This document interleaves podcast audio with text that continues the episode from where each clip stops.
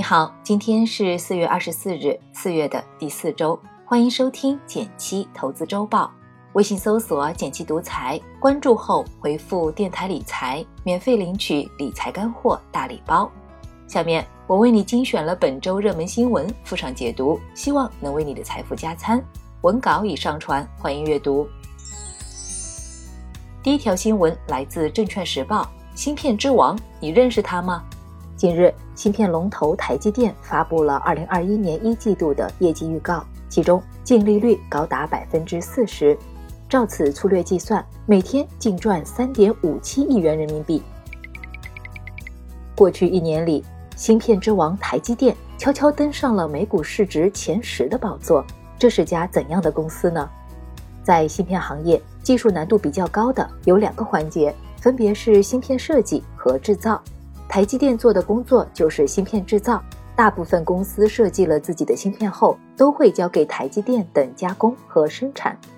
听起来有点像芯片界的富士康，其实不然。在手机行业，富士康这种制造商技术门槛比较低，但芯片制造不仅需要极高的技术，还需要一种稀缺的制造设备，那就是光刻机。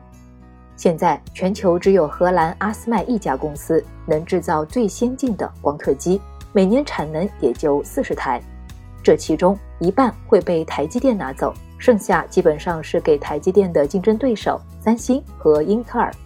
台积电快速增长的背后，离不开各种电子产品的需求强劲增长，以及它本身的强大护城河。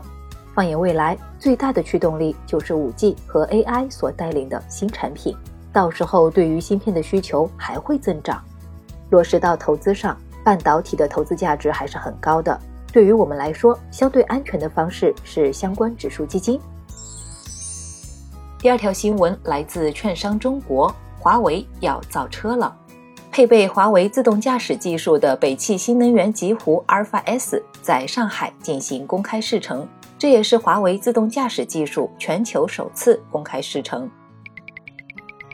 本周的一个大消息就是华为发布自动驾驶方案，引爆了汽车整车制造以及新能源车板块。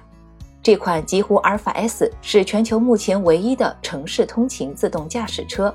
这款新车一共配置了三个激光雷达、六颗毫米波雷达。激光雷达可别小瞧这个名词，特斯拉和蔚来之前生产的车都是靠摄像头识别物体。再依赖算法判断物体是什么，最后进行决策。而华为使用的是激光雷达和视觉融合方案，相比摄像头，后者有着更强大的空间三维分辨能力和更快的响应速度。如果说摄像头的感知能力是近视眼，那么激光雷达则是视力五点零的明眸善目。更厉害的地方在于，华为把激光雷达的成本降到了几百美元，量产以后还能进一步下降。这样一来，就有了大规模商用的基础。华为这次联手北汽推出自动驾驶车，也是在向外界传达一个信号：我负责智能技术，你只管造车。相比单纯的靠卖车赚钱，提供技术和软件生产的盈利空间显然更大，也更具持久性。第三条新闻来自三十六氪，你买的股票为啥总是不涨反跌？现实中有很多信奉价值投资并采用类似做法的人，然而结果却是手中的股票价格不涨反跌，而且还越跌越狠。很多朋友都喜欢去看市盈率、市净率这些指标，以此去判断公司股价是否被低估了。可往往会发现，有一些看起来被低估的股票，即使买进后坚定的持有，股价却还一直跌，直到最后亏得一塌糊涂。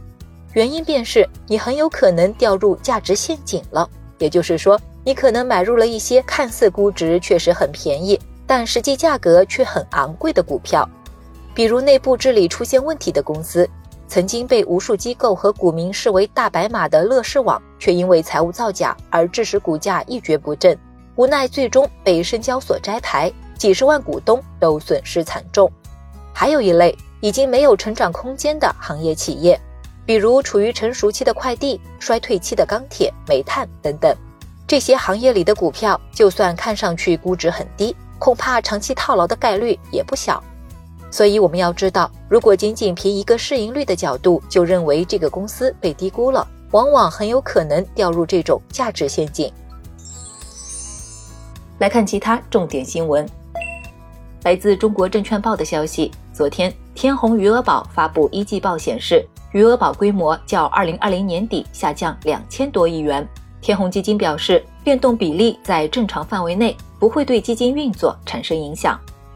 来自中国人民银行的消息，近日四月 LPR 报价出炉，一年期和五年期保持不变，一年期 LPR 为百分之三点八五，五年期以上为百分之四点六五。LPR 是保持货币政策稳定的关键一环。好了，本周的财经热文就是这些。按照文稿提示操作，一元加入实操营，每天十分钟，轻松学理财，和两百位小伙伴边学习边实践，你也能慢慢变富。点击订阅《投资周报》，每周六上午减七解读财经热点给你听。拜拜。